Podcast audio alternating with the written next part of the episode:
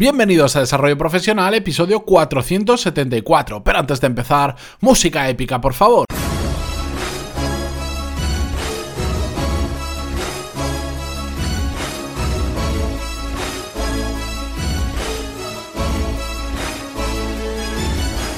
Muy buenos días a todos y bienvenidos a Desarrollo Profesional, el podcast donde hablamos sobre todas las técnicas, habilidades, estrategias y trucos necesarios para mejorar cada día en nuestro trabajo. Hoy es viernes y como sabéis para terminar la semana me gusta hacer un episodio diferente, sin guion, donde simplemente cojo un tema que me interesa y lo comparto directamente con vosotros. Y en esta ocasión tenía pensado hablar sobre un tema específico que lo voy a dejar probablemente para la semana que viene porque eh, con la situación que estamos viviendo actualmente en España y ahora os eh, detallaré un poco más, no tiene nada que ver con aparentemente con desarrollo profesional, pero quería comentarlo y hacer un una pequeña analogía, ya que estamos viviendo unas circunstancias que parecen anormales. Para quien no lo sepáis, eh, estos días, de hecho hoy mismo, ahora desde si giro la cabeza lo puedo ver a través de la ventana, estamos sufriendo en determinadas comunidades autónomas de España una lo que se llama una gota fría, es decir, lluvias torrenciales mm, bastante fuertes que a veces van acompañadas de viento y de una bajada de las temperaturas. En este caso sobre todo es el problema las lluvias que están inundando unas cuantas ciudades. Y bueno, de verlo se me, se me ocurrió una buena, creo que buena analogía con el mundo profesional. Y os voy a pedir un poquito de paciencia para poder desarrollar toda mi teoría y que lo entendáis hasta el final. Bien, estas gotas frías eh, son absolutamente predecibles. Me explico. No sabemos cuándo va a ser la siguiente gota fría, no podemos decir en qué día exactamente de este mismo año o del año que viene, lo que sí que sabemos es que va a venir otra y que normalmente todos los años, más o menos entre septiembre y noviembre, suele haber una gota fría, por lo menos aquí en España. Y a mí lo que más me, me llama la atención es que la gente cree que se va a acabar el mundo y sobre todo que creen que esta es la gota fría de las gotas frías. Y hay determinados fenómenos meteorológicos que son cíclicos, que se repiten todos los años y que la gente todavía se extraña de cuando ocurren. Como por ejemplo, aquí en, el hemisferio norte, ya sabéis que el verano es julio, agosto, incluso septiembre, y a partir de ahí, pues no sé por qué psicológicamente mucha gente cree que cuando termina septiembre y empieza octubre, empieza el frío. Y hay gente que cambia el armario y ya saca todo el armario de invierno y todos los años, sin faltar ni un año aparece una noticia en la televisión, bueno, una no, muchas en la televisión, en los periódicos, no guardes el armario de verano porque vuelve el frío. Y la gente se extraña y todos los años tengo que escuchar los mismos comentarios. Madre mía, ¿cómo ha vuelto el frío? Qué extraño, el, el tiempo está loco. Y bueno, resulta que esto es cíclico, que todos los años, en mayor o menor medida y en un rango de fechas, siempre, siempre ocurre. Yo recuerdo que eh, cuando estudiaba arquitectura, en una de las asignaturas que tenía, que era, digamos, de una rama más ingenieril, ingenieril, porque era de cálculo de instalaciones, una de las cosas que teníamos que hacer era en determinadas zonas de riesgo de gota fría, como era donde estábamos estudiando, en Valencia, pues había que calcular las bombas de achique de los parkings, ¿sabéis? De cuando recogen el agua para que no te, no te inunde un parking, bueno, pues tiene unos sumideros, recoge el agua y si está bajo el nivel del mar, pues tienes que quitar ese agua de ahí y enviarlo al desagüe general para que no se inunde.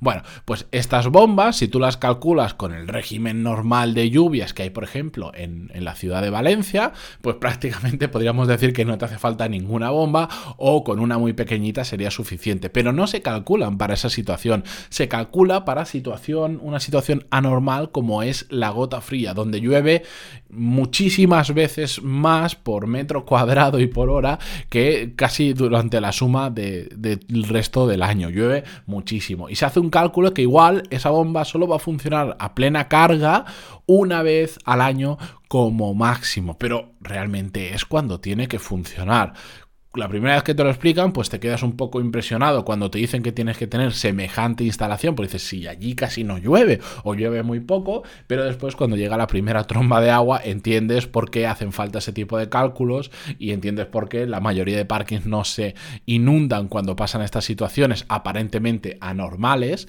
simplemente porque se ha hecho bien, se ha tenido en cuenta y es una zona pues que de ahí los arquitectos saben que pasa eso y si son buenos lo hacen bien porque si no después también le llegan unas cuantas denuncias y demandas. Bueno, ¿Por qué os explico todo esto? Porque a pesar de que es algo cíclico, a pesar de que si, si miráis ahora un, como digamos, un histórico de lluvias o un histórico de temperaturas, podréis ver que todos los años, por las mismas fechas, estos fenómenos suelen suceder en determinadas zonas. Al que es de la zona, a mí aún me llama más la atención que todavía se sorprendan de que ocurran. Y ahora estoy cansado de recibir en grupos de WhatsApps y en otras historias eh, los mismos vídeos, las mismas noticias de cuidado con el agua, mira cómo se ha inundado, esto cómo puede ser.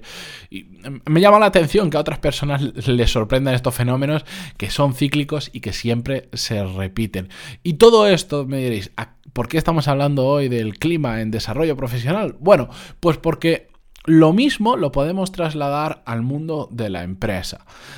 Está bien que hay trabajos que son más estables que otros en el sentido de que la carga de trabajo es más, eh, digamos, lineal a lo largo del año y hay otros que son completamente estacionales, ¿vale? Pero dentro de la normalidad del trabajo siempre van a darse situaciones en las que vamos a tener una carga de trabajo anormal, mucho más grande, un pico de trabajo, al igual que esas bombas de achique eh, de agua tienen un pico de trabajo durante uno o dos días puntuales al año, a nosotros nos pasa igual. Igual no es una vez al año o dos veces al año, igual es cada unos meses, pero todos sabemos que tarde o temprano va a surgir un imprevisto, va a surgir un problema, va a surgir una situación que nos va a llevar una carga de trabajo brutal, que nos va a deshacer el día a día. Y da igual lo planificados que estemos, da igual lo productivos que seamos, que vamos a tener una semana de locos. Y seguro que todos, me resultaría raro a quien no le haya pasado, os habéis encontrado en esta situación. Y si alguien no lo ha hecho, por favor que me escriba en pantalón y puntos barra contactar y me lo cuente,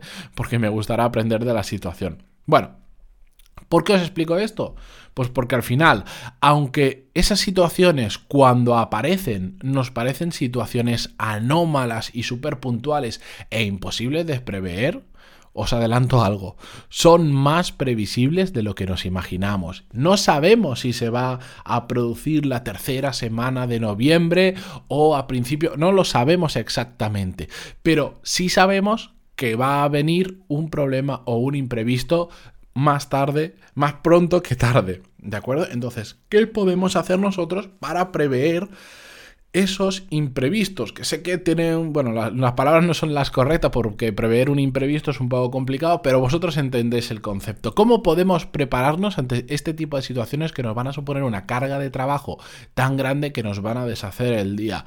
Hoy más que decir cosas en concreto que podemos hacer, porque la casuística es muy grande, sí que me gustaría poner algunos ejemplos de, por ejemplo, cómo lo hago yo, porque así os puede servir a vosotros mismos para aplicar alguna de esas cosas. Pero simplemente quiero que os quedéis con el concepto de que tenemos que hacer todo lo posible, estar preparados para cuando venga esa tromba de agua, esa tromba de trabajo, eh, que nos afecte en la menor medida de lo posible porque es previsible.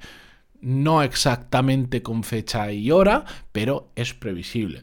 Yo recuerdo, por ejemplo, cuando llevaba la expansión de esta cadena de restaurantes, que os he comentado en más de una ocasión, sabía que tarde o temprano iba a haber una urgencia. Bien, porque se tenía que producir la apertura de un nuevo local eh, y surgía un gran imprevisto que si no lo solucionábamos rápido, pues se podía prolongar la apertura y eso, bueno, en ese negocio es un absoluto drama y tienes que dejar absolutamente todo para priorizar esa apertura. Bien, porque de repente aparecía un cliente imprevisto y habían unos plazos de ejecución de obra, de firma de contratos y de todo el procedimiento que había detrás desde que eh, el cliente acepta unirse al grupo hasta que se abre el local muy grande, bueno, pues siempre había algo, absolutamente siempre. No sabía si dentro de una semana iba a pasar o dentro de dos meses. Y una de las cosas que yo hice con antelación es prever que si pasaba la siguiente hecatombe que me iba a durar una semana de trabajo intenso, yo tenía que seguir haciendo mi trabajo normal o por lo menos la parte más importante de mi trabajo normal. Y una de las cosas que hice que es súper sencilla, es súper fácil, es digamos, eh, separar el email entre asuntos muy importantes o asuntos que no puedo dejar de contestar, pase lo que pase, y resto de asuntos. ¿Y cómo lo hice? Bueno, tan fácil como usando etiquetas dentro de Gmail. Ya sabéis que, bueno, empezamos teniendo servidores propios de email y toda esta historia y al final conseguí eh, convencerlos para migrar todo a la suite de Google, que funciona muy bien, no te hace falta informáticos detrás ni nada. La cuestión es que dentro de Gmail yo hice una separación muy fácil.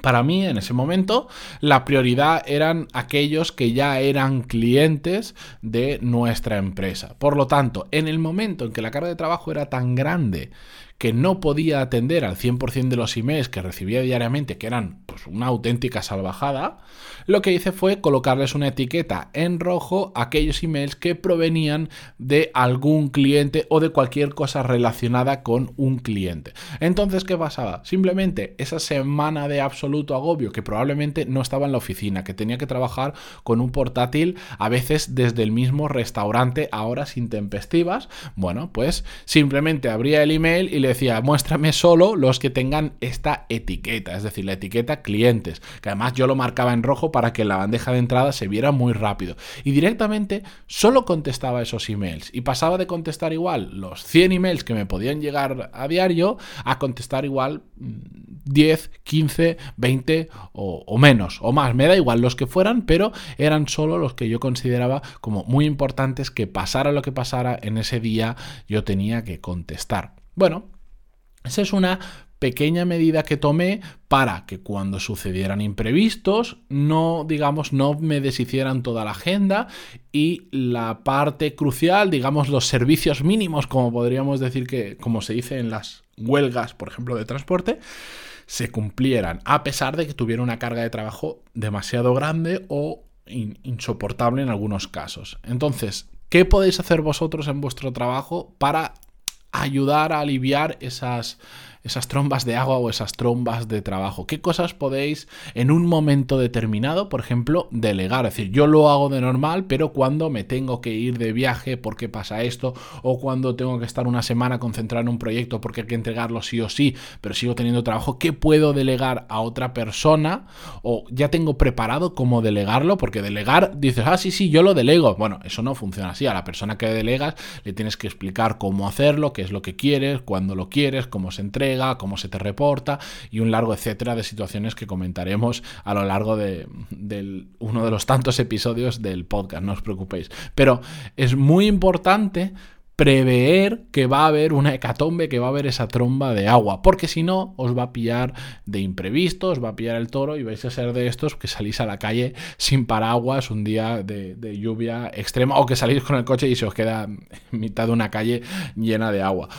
Por eso quería poneros esta analogía, porque solo de, estar viendo este día todas las noticias, eh, ya os, digo, me llama mucho la atención que a la gente todo esto le pille de sorpresa, porque es que es, de verdad, es que es absolutamente previsible. Ya en, la comunidad de vecinos donde yo vivo tenemos un, esto ya lo cuento como anécdota, tenemos un, chat, en un, maldito grupo de WhatsApp, por decirlo de otra forma, porque no me gustan mucho, pero bueno, así te enteras de algunas cosas interesantes, en el que yo hace meses ya dije, eh, no iba a decir porque soy arquitecto, esto ya lo he visto y me lo he comido más de una ocasión, pero bueno, ya puse, por favor, mm, que a quien le corresponda que revise las, las, tuberías, pero sobre todo que revise los grupos hidráulicos para comprobar que funcionan, porque ahora nadie se da cuenta si no funcionan hasta el día que llueva mucho y se nos inunde a todos los garajes y perdamos todos los coches que hay dentro, porque como llueva un poco, tal cual está diseñado este garaje,